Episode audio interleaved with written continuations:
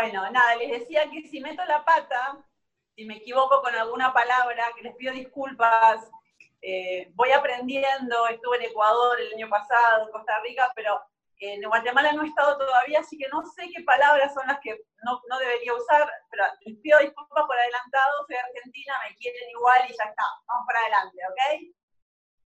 Bueno, eh, igual que ustedes, acá estamos, ya no, ya no cuento cuántos días hace que estoy encerrada, ya no.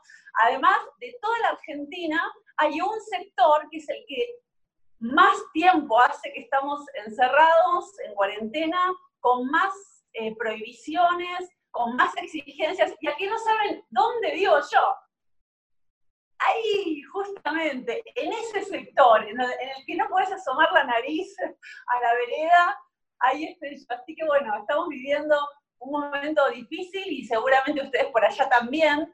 Yo eh, estuve dando muchas charlas acerca de cómo sobrevivir eh, ¿no? Cómo sobrevivir emocionalmente, espiritualmente, en una época que, nos está descolocando. Y bueno, voy a hablar acerca de algunos, eh, algunos personajes que fui encontrando en, este, en esta etapa ¿no? de aislamiento. Y si ustedes ahí me, me bancan, me acompañan, vayan poniéndome ahí una mano cuando digan, soy yo, soy yo ese. ¿Estamos de acuerdo? ¿Sí? ¿Ok? Bueno, ahí voy. Bueno, en primer lugar, algunos, ¿no? Algunos y algunas, cuando se declaró la cuarentena, dijeron lo siguiente. A ver, quizás algunos pasamos por esa etapa. Dijeron, qué bueno, qué alivio, muy bueno, ¿no? Al principio dijeron, qué bueno, no tengo que, no tengo que levantarme temprano, puedo trabajar o estudiar desde acá abajo, desde mi, mi sábana, muy bien, ahí veo manos, veo manos algunas. Dijeron, ¿qué copa? O alguno que es medio, ¿no? Como medio fóbico, que dice, no sé, nosotros acá le decimos bondi al bus, al bus, ¿no? Pues no, qué bueno, no tengo que estar tocando toda la gente. Acá en Argentina, en Buenos Aires, viajamos tipo sardina de latas en el tren. Vos tenés que poner un pie adentro del tren, empujar y te metés y tenés al otro humano acá, ¿no? A dos metros, no, a dos centímetros. Así que bueno, ahora dijeron, qué bueno, no tengo que viajar más, o alguno que es tipo medio, medio nerd, ¿no? Que, que, su vida es siempre, es decir, nada, nada ha cambiado. Siempre mis interacciones con otros terrícolas fueron a través de la web, ¿no? A través de las plataformas sociales. La verdad que muy pocas veces veía uno de verdad, carne y hueso. Como que mi vida siempre era virtual. Bueno, todos esos, los que son más, más individualistas, más ermitaños, más diciendo, qué lindo, toda la vida soñé con vivir en una isla y ahora se me está haciendo real. Solamente quiero leer, hagan silencio. Quiero leer, leer, leer. No, bueno, la gente que es más ensimismada, algunos de los que veo ahí, algunos levantó la mano, dijeron, listo, qué bueno. O también puede ser que estaban tan contentos porque la vida que estabas llevando no te entusiasmaba tanto. No estaba tan bueno levantarse no estaba tan bueno ser vos mismo, ser, vos misma.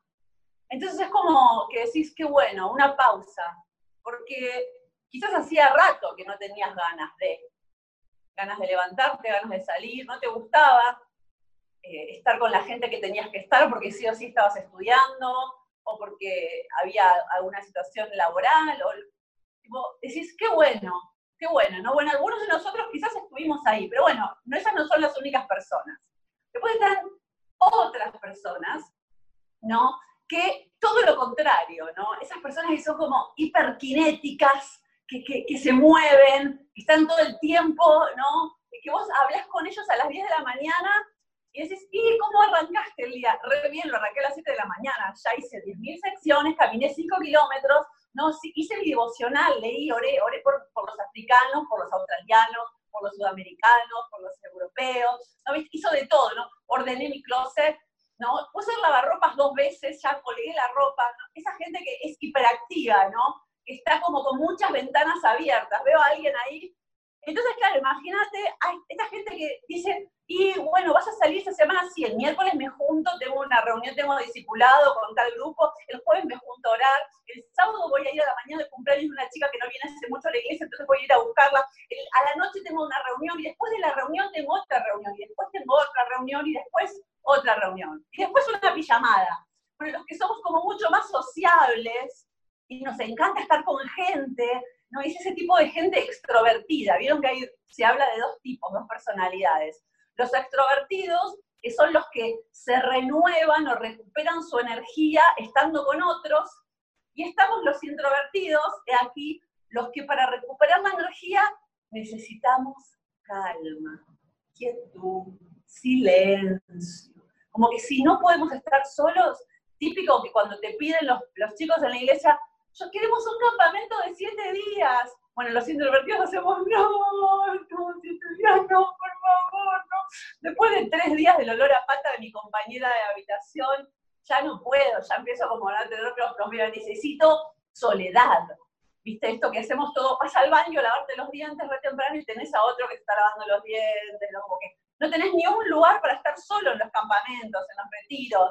Bueno, eh, los que son más extrovertidos les encanta, les, fascina, son los que vos vas al baño y se te entran en el baño, ¿no? Y te hablan, en los que vos estás. Con la puerta cerrada, esos baños de campamento, y te siguen hablando, y vos estás ahí como concentrado, concentrada, y ellos te siguen hablando, bueno, pero te quería contar un testimonio, te quería contar algo que Dios me viene hablando, y vos estás como, no puedo hacer ruidos, no puedo hacer ruidos, Señor, bueno, algunos son, así como re eléctricos, que están con, quieren estar con gente, no importa si es en el baño o donde sea, el primero que dicen, agarra la mano de tu hermano que está al lado, ¿se acuerdan cuando tocábamos personas? Bueno, agarra la mano, entonces está el, el primero, ¿no? El que es más individualista, ay, me va a transpirar, me va a sudar la mano, qué asquete, y el otro que dice, ay, sí, venite, llena de besitos, mi hermanita, y está solando tipo tortícolis, yo, que ustedes ahora no me ven,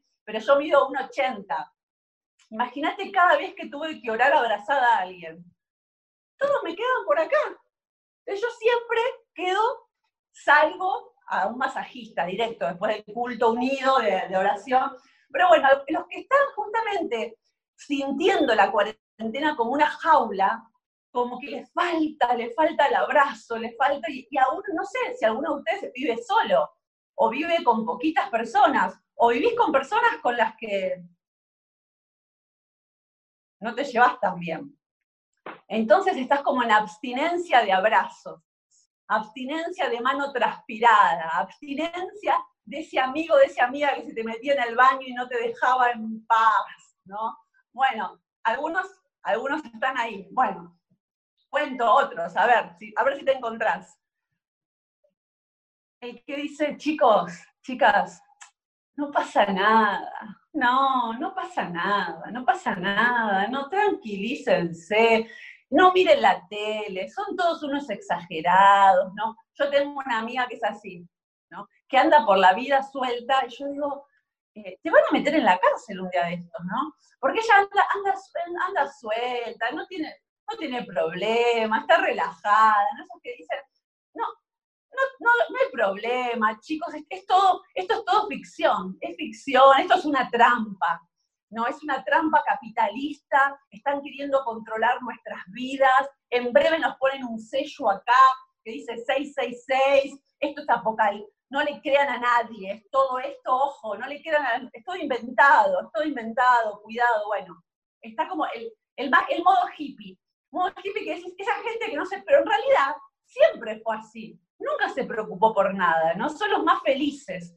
Yo no soy una de esas, ¿no? Los que, bueno, no veo manos. ¿no? ¿Hay alguno acá despreocupado, despreocupada?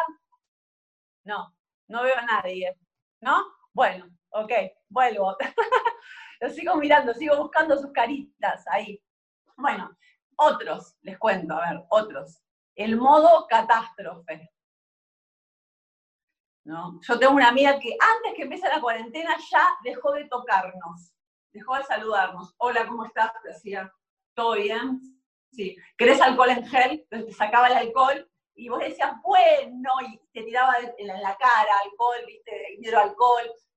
No, ese que está como catástrofe que todos los días dice, bueno, amigos, yo no sé si nos vamos a volver a ver, o quizás es el último día, y comienza a hacernos ese, ese testamento y hablarnos a uno por uno siempre te quise decir algo. Yo te quiero, no, típico, esto, esto bueno, entre paréntesis, alguien que dice, yo te quiero pedir perdón porque nunca te banqué, nunca te quise, nunca me caíste bien, eras muy pesado, ¿se dice así allá? ¿Está bien? Muy plomo, me haces así, Edwin, a ver, ayúdame, tirame una palabra, ¿cómo dirías? Tirame, tirame, dale, abrí el micrófono. ¿Cómo dirías? La verdad que no me caes bien, no me caes simpático, ¿cómo se dice allá? No me agradaste, me caíste gordo, mm, qué pesado. Bien, gordo sería. Ok, acá no podemos decir gordo porque lo toman como algo estético. Ok, me caíste, me caíste re gordo. como que yo voy a Edwin y le pido a Edwin, te, tengo que decir algo, ya que vamos todos a morir. Yo te quería decir, antes de, que, de morir, quiero decirte que me caíste siempre re gordo, que no te banco, que no me caes bien.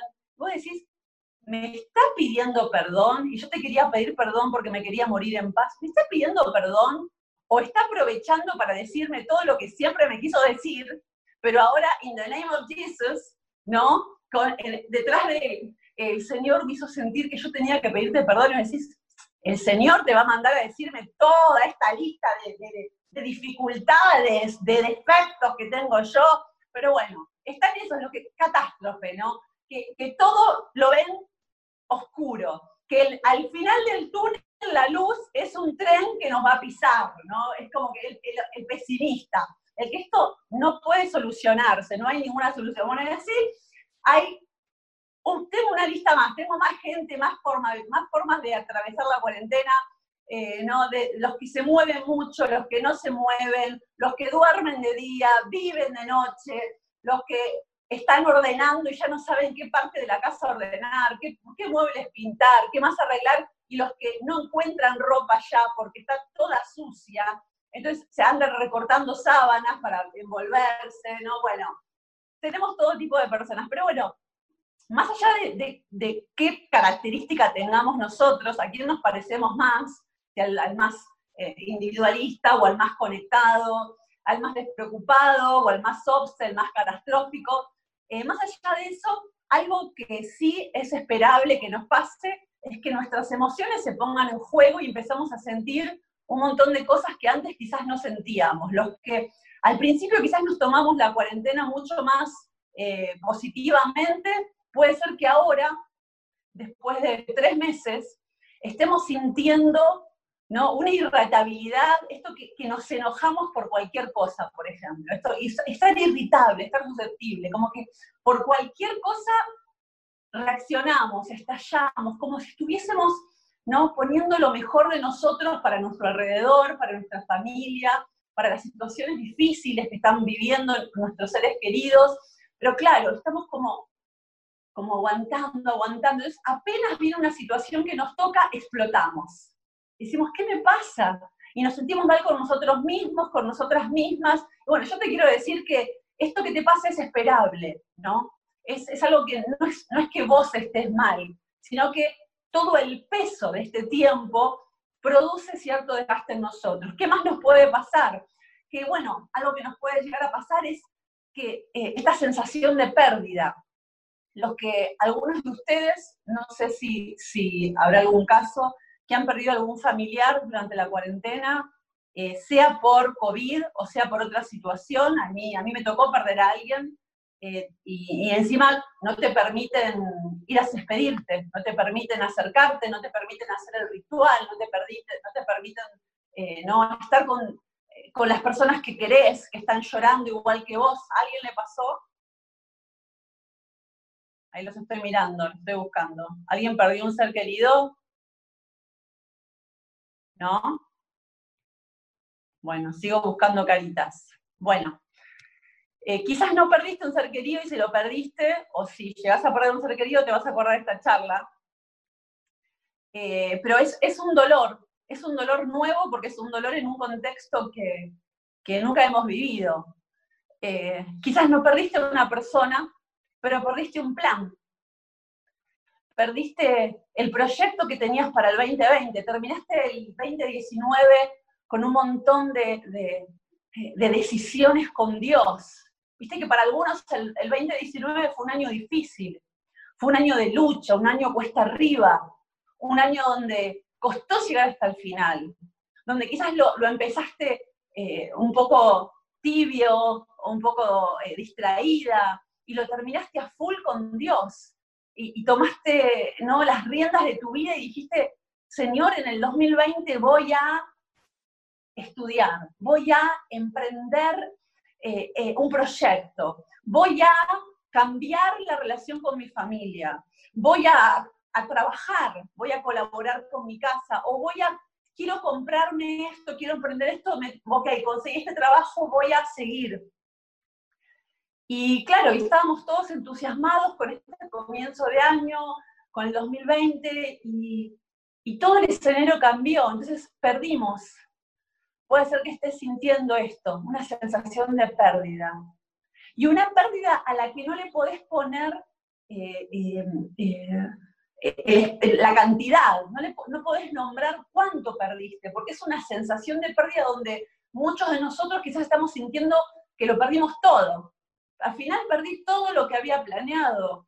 O quizás algunos de sus familiares, como está pasando en Argentina, nosotros somos un país que vivimos siempre en crisis, siempre en crisis. Todos los que, no importa la edad que tengamos, todos sabemos vivir en crisis porque es la única, el, el único sistema económico que tenemos, no importa si está la derecha o la izquierda, siempre estamos en crisis.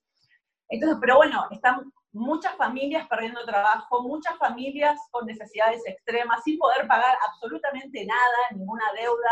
Entonces, bueno, eh, hay, hay pérdidas y seguramente algunos de nosotros o de nuestros seres queridos están perdiendo. Y quiero que sepas que esto es esperable y que es verdad, que hemos perdido, que estamos perdiendo. Y la pérdida, la pérdida trae, trae desesperanza, la pérdida trae desazón, la pérdida puede traer tristeza. Eh, quizás algunos de los que está hoy acá está profundamente triste. Eh, por más que me pongas una foto hermosa en el Zoom, con un paisaje hermoso, o que estés luqueado, luqueada, divino, ¿no? te pongas un filtro, eh, quizás te encontrás en, en, esos días tristes donde, donde se está haciendo pesado todo lo que estás viviendo, o Quizás también algo que estuve trabajando bastante en este tiempo es que quizás esa tristeza no es una tristeza de ahora. Estás triste en cuarentena, pero esta tristeza no le pertenece a la cuarentena. Es una tristeza que viene de antes, que viene de años, que quizás no identificaste de dónde viene, pero ese es el trabajo. Eso es lo que tenemos que averiguar, de dónde viene. Quizás eh, bajo la excusa de la hiperactividad, de las preocupaciones, del estar para otros, los que son dadores, los que son cuidadores, aún los que sirven al Señor y están siempre procurando cuidar a los otros. Quizás no, debajo del estudio, del trabajo, de las preocupaciones, del servicio, hemos dejado pendientes. Y esta cuarentena nos trajo la quietud, nos trajo tiempo y es como que nos empuja a la reflexión. ¿Y acaso será que Dios puede utilizar este tiempo crítico en nuestra vida para traer, para que emerja una tristeza, algo que faltaba resolver en tu autoestima, en tu identidad, en, en, la mirada que tenés de vos mismo, de vos misma, en algo traumático que viviste de niño o de niña, en algo que pasó en tu familia y todavía no lo pudiste superar. Y vos decís, pero Señor, ¿por qué? ¿Por qué estoy soñando con esto? ¿Por qué cuando, cuando sabemos que es normal, eh, también esperable tener insomnio, tener dificultad para descansar, porque gastamos menos energía, pero ¿por qué el tipo de pesadillas que yo tengo eh, tienen que ver con cosas que viví antes? ¿Por qué está volviendo todo esto? Bueno, quizás justamente la quietud nos está dando la oportunidad de sanar, de sanar algo que estaba guardado. Y esta tristeza que vos crees que tenés que eliminarla, no, es una tristeza que tenés que reflexionarla, que tenés que repensarla, que tenés que orarla, que tenés que hacer algo con esto. Separación, sentirte desapegada, desapegado, sentirte que aunque estás compartiendo en un grupo pequeño, aunque estés compartiendo con, con, tu grupo de siempre, de amigos, en tu familia, sentís que hay, hay como, como una distancia, como una capa que te separa. Es esperable que nos pase esto también en el confinamiento. sentirnos desapegados. Y el peligro es si realmente te estás alejando de a poquito, si nadie sabe de verdad cómo estás, si no estás contando realmente cómo te sentís. Quizás es un buen momento, esta tarde para vos, esta noche para mí, eh, buscar ayuda adicional, abrir nuestro corazón. Y algunos de ustedes nunca habló con nadie, más que lo correcto, con un líder de jóvenes, con un pastor, para informar un cambio, para, para orar, para ponerte de novio, para contarle que te vas a mudar. Pero quizás hay cosas que no hablaste todavía con nadie, que nunca le pudiste contar a nadie. Quizás esta es la invitación de la cuarentena, abrir el corazón, a contar, hablar, eh, aprender, aprender muchas cosas. Eh, la cuarentena es una oportunidad para aprendernos, para aprender a reconocer cómo nos sentimos, quiénes somos y con qué recursos contamos para enfrentar este momento. Y los recursos son recursos tuyos interiores, pero también son recursos a tu alrededor. Así que para sobrevivir en, cuarentena, ya te conté los tipos de personas, te conté cómo podemos sentirnos, que hay muchas más emociones, sentimientos que podemos llegar a tener. Pero ahora te cuento cómo, okay, cómo sobrevivimos. Eh, y si quieren, después me pueden hacer alguna pregunta, como lo que tengan planeado. Eh, no, pero eh, la manera de sobrevivir es construyéndonos, si no la tenés, nutriéndola, si la tenés, o empezar de cero si no tenés a nadie, es teniendo una red afectiva, teniendo a otros. Necesitamos de otros. Todo el Nuevo Testamento está lleno de crisis, de personas en situaciones límites, de personas que, perdieron, de personas que sufrieron, eh, de personas que tuvieron crisis espirituales, crisis existenciales, crisis familiares, crisis de vida, crisis en su salud. Eh, y en todo el Nuevo Testamento está eh, ¿no? impregnado del unos a otros unos a otros, unos a otros, como si el principio del amor fuera la gran medicina, el gran antídoto para sobrellevar una crisis, el amor unos a otros. Si vos te sentís amada, si vos te sentís amado, vamos a llegar hasta el final de la cuarentena. Ahora bien, ¿cómo vamos a llegar? Eh, compartí un texto hace poco que el Señor me lo dio hace 17 años. Eh, yo estaba en un momento eh, trascendental de mi vida, eh, iba a ser una de las grandes marcas en mi vida, uno de los grandes momentos, tenía veintipico, y, parecería que no estaba viviendo la historia de una chica de veintipico. parecía como si, como si yo hubiese vivido toda una vida. Y me acuerdo que estaba profundamente triste, y tan triste que no podía moverme el cuerpo no me podía mover. Era la mañana, me tenía que levantar, estaba sola en mi casa. Eh, había venido una amiga a acompañarme. Eh, eh, yo estaba en el piso de arriba, yo estaba en el piso de abajo, en la casa que vivía yo en ese momento. Y yo me acuerdo que estiré la mano e hice algo que no lo hagan en sus casas, pero agarré la Biblia. Hice la típica Señor, hablame. Viste que, y abrís la Biblia, que dice, no hagas eso, porque imagínate si te agarra en, una, en un juicio a Israel, te querés matar. Decís, no, no, no, Señor, me equivoqué, háblame de nuevo. Y viste así, vas abriendo hasta que la pegás en una, ¿viste? Hasta que te dice, no, no, tampoco. Esto, mm, it's not working, me parece que se descargó, hay que volver a enchufarlo, algo no está funcionando, ¿no? Pero bueno, ese día Dios fue muy bueno conmigo, con la Caro, Carito, Carolina, conmigo, que yo era mucho más chiquita. Él fue muy bueno, muy bueno. Y me dio una palabra. Y yo te la quiero dejar a vos. ¿Querés? ¿Estás de acuerdo? ¿Sí? Eh, en el capítulo 7 de Segunda de Reyes,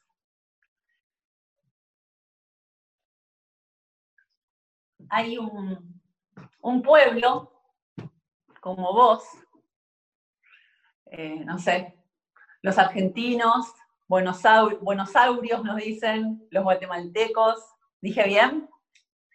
Un pueblo que estaba aislado, que estaba sitiado.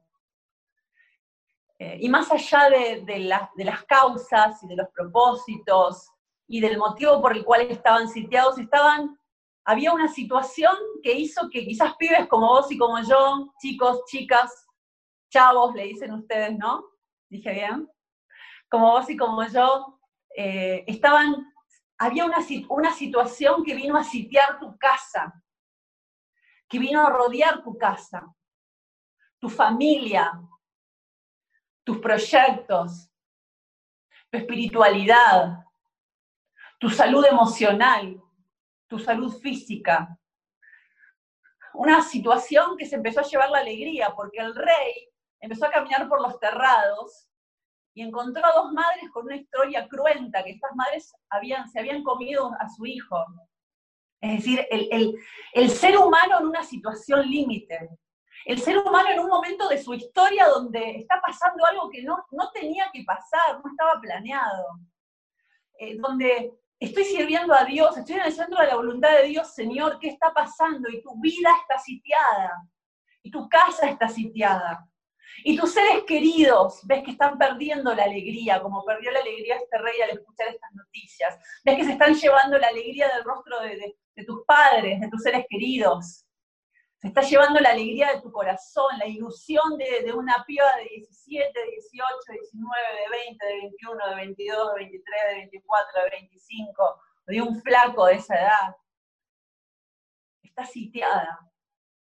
Pero vos sabés cómo pudieron sobrevivir a este aislamiento, a esta cuarentena, a esta crisis que se estaba llevando todo, que se estaba comiendo todo, porque había hambre, porque se había acabado la fiesta, porque se había acabado la comida, se había acabado la alegría, la esperanza. Porque ¿sabes por qué? Porque hubo uno. Capítulo 7, versículo 1. Hubo uno, hubo un flaco, hubo un chico, hubo una chica, hubo un Eliseo.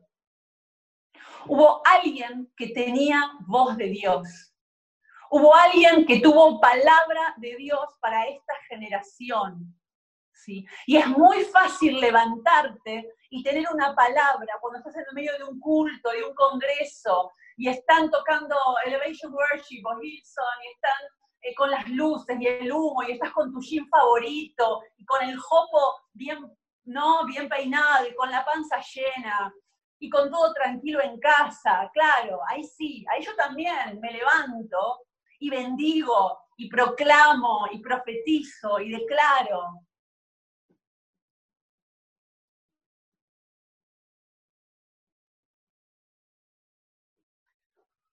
Hola Jonathan.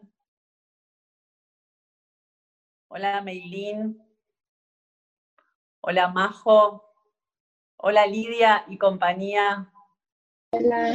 Hola, hola Crystal. Hola Charlie. Pedro José Marroquín Rodas. Ah, no tenés nombre. Bostro. Ana Sofía. Javier.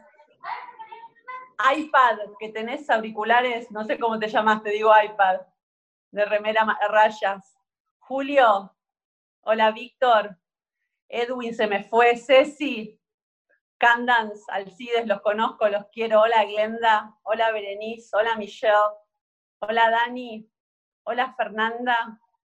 ¿Estás ahí escuchando? Hola Natalia, Jackie, Evelyn, Dani, José. Bueno, no sé si me olvidé de alguien. Uciel. Hola Julio,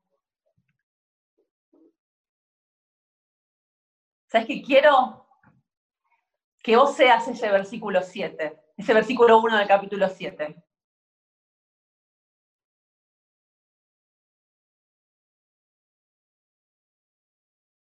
Lo único que necesitas para sobrevivir en este tiempo es tener el corazón lleno de una palabra de Dios.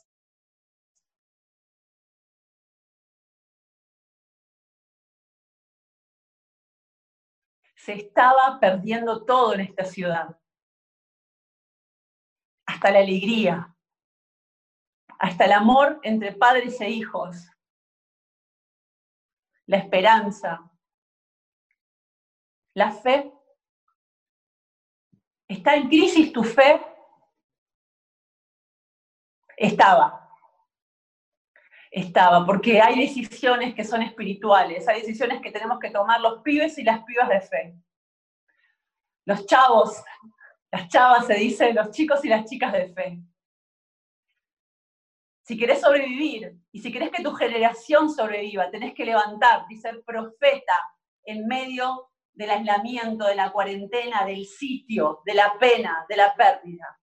Tenés que ser profeta porque Eliseo dijo, mañana a estas horas, a la entrada de mi ciudad, de mi familia, de mi casa, de mi país, podrá comprarse ¿no? una canasta de granos de harina por una moneda, podrá comprarse una doble medida de cebada, de cereales, por el mismo precio.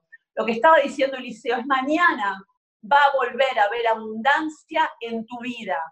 Mañana va a volver a haber abundancia en tu familia, en tu casa, pero esa abundancia empieza hoy en el desierto, empieza hoy en, el vacío, empieza hoy cuando no falta nadie, porque esa abundancia que 24 horas después pasó y sucedió, y yo no sé si va a ser mañana literal, o mañana va a ser un año, o va a ser un día, o va a ser un mes. Pero la abundancia estaba vigente en el corazón de Eliseo. La abundancia tiene que estar vigente en el corazón de Ana, Sofía, Seth, de Julio. La abundancia hoy tiene que estar. Hoy esta es la abundancia. Esta es la abundancia. La vida, tu vida, no va a empezar cuando termine la cuarentena. Mi vida no va a empezar. ¿Perdí planes? Sí. ¿Perdí amor? ¿Perdí seres queridos? Sí. ¿Perdí proyectos? Sí. ¿Perdí recursos? Sí pero no se puede perder tu corazón, la abundancia de Dios, un Dios que está en todo tiempo, todos los días hasta el final, conmigo y con vos.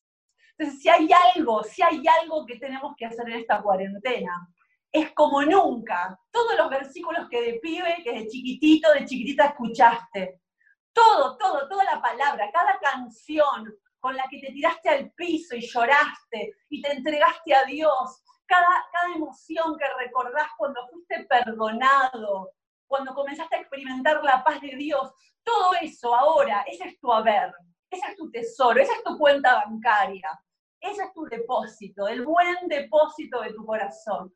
Todo eso ahora hay que sangrarlo, todo eso ahora hay que sacarlo, hay que vivirlo.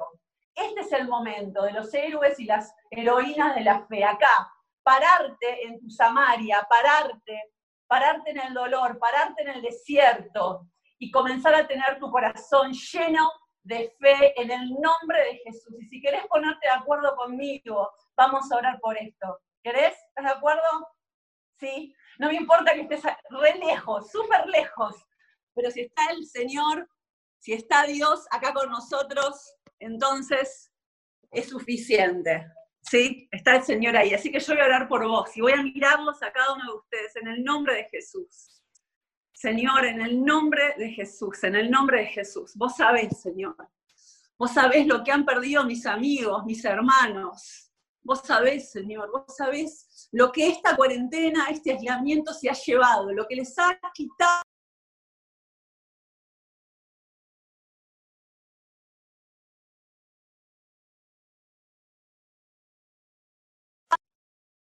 Ahí me escuchan, se me había silenciado el teléfono. Ahí me escuchan, ¿sí? Yo la piba reorando, pentecostal hasta arriba, los vecinos me escuchan y ustedes no. Vamos a orar. Señor, vos sabés qué es lo que qué es lo que se llevó esta cuarentena. Vos sabés qué se llevó del corazón de mis amigos, de mis hermanos, ahí donde estén. Vos sabés, Señor, qué es lo que han perdido se han perdido amor, se han perdido el amor con su familia, se han perdido trabajos, se han perdido proyectos, se han perdido ilusiones, se han perdido la fe, se están perdiendo las fuerzas, si hay un agotamiento, si hay una erosión dentro de sus corazones por todo esto que está pasando, por el peso de estos 100 días, por el peso, Señor, de todo lo que está fuera de su control porque tenían planeado, porque les costó tanto, Señor, tanto el año pasado. Y este era el año de ellos, este era el año de la esperanza, el año de nuevos comienzos, el año de, caminar en fe, de servirte, era el año de, de progresar. Sus familias estaban bien o no tan bien, pero por lo menos salían a trabajar y tenían un, motivo, Señor. Vos sabés, Señor, vos sabés lo que han perdido, vos sabés la lucha, vos sabés, Señor, todo lo que estamos viviendo, cada uno de ellas, Señor. Yo te pido en el nombre de Jesús por cada uno de ellos, por Lidia, por Charlie, por Crystal, por Jonathan, por Meilín, por Majo, Espíritu Santo. Bajá sobre sus vidas, llená, despertá sus vidas, renová por Pedro, Señor, por Ana, por Vostro, Señor, por mi amigo acá de Rayas, por Julio, por Víctor, en el nombre de Jesús, Javier, Bernabé, tu siervo, por Edwin, Señor, por Alcides, por Jackie, por Uciel, Dios Santo, en el nombre de Jesús, Ceci, Glenda, estos nombres tienen una historia, Berenice, Michelle, Bernabé, Dani, Evelyn, José, en el nombre de Jesús, Dios mío, que haya abundancia, que puedan conquistar una abundancia, que esta sea la tarea, Señor, que puedan sanar. Si la tristeza no tiene que ver con este presente, sino que tiene que ver con el pasado, que esta tristeza comience a sanarse, que sepan que tienen el aceite la calma de la paloma, el fuego de tu Espíritu Santo, que tu Espíritu Santo se expresa de maneras diferentes para cada una de nuestras vidas y de las etapas que estamos viviendo, de que vos estás ahí, que no hay murallas, que vos estás en su ciudad, que vos estás en su casa, que estás en su realidad, que no te olvidaste, que hay promesas y que mañana verán la cesta de su vida en abundancia, llena de cebada, llena de cereales, llena de bendición. Pero hay que llegar hasta ese día con fe, hay que llegar hasta ese día con la abundancia en el corazón, en el nombre de Jesús. Uno en la mano derecha del rey no creyó, la mano derecha del rey apagó su fe, le ganó la tristeza, le ganó la pérdida, se comió su fe, este sitio, estos días, estas desgracias, le robaron la fe, le robaron la visión, le robaron las fuerzas, le robaron la esperanza. Y, el, el, profeta le dijo, vas a verlo, pero no vas a poder disfrutarlo. Que vos y que yo podamos llegar hasta el final de esta etapa crítica que le toca a tu generación, porque esta generación es una generación golpeada, pero también es la generación del avivamiento.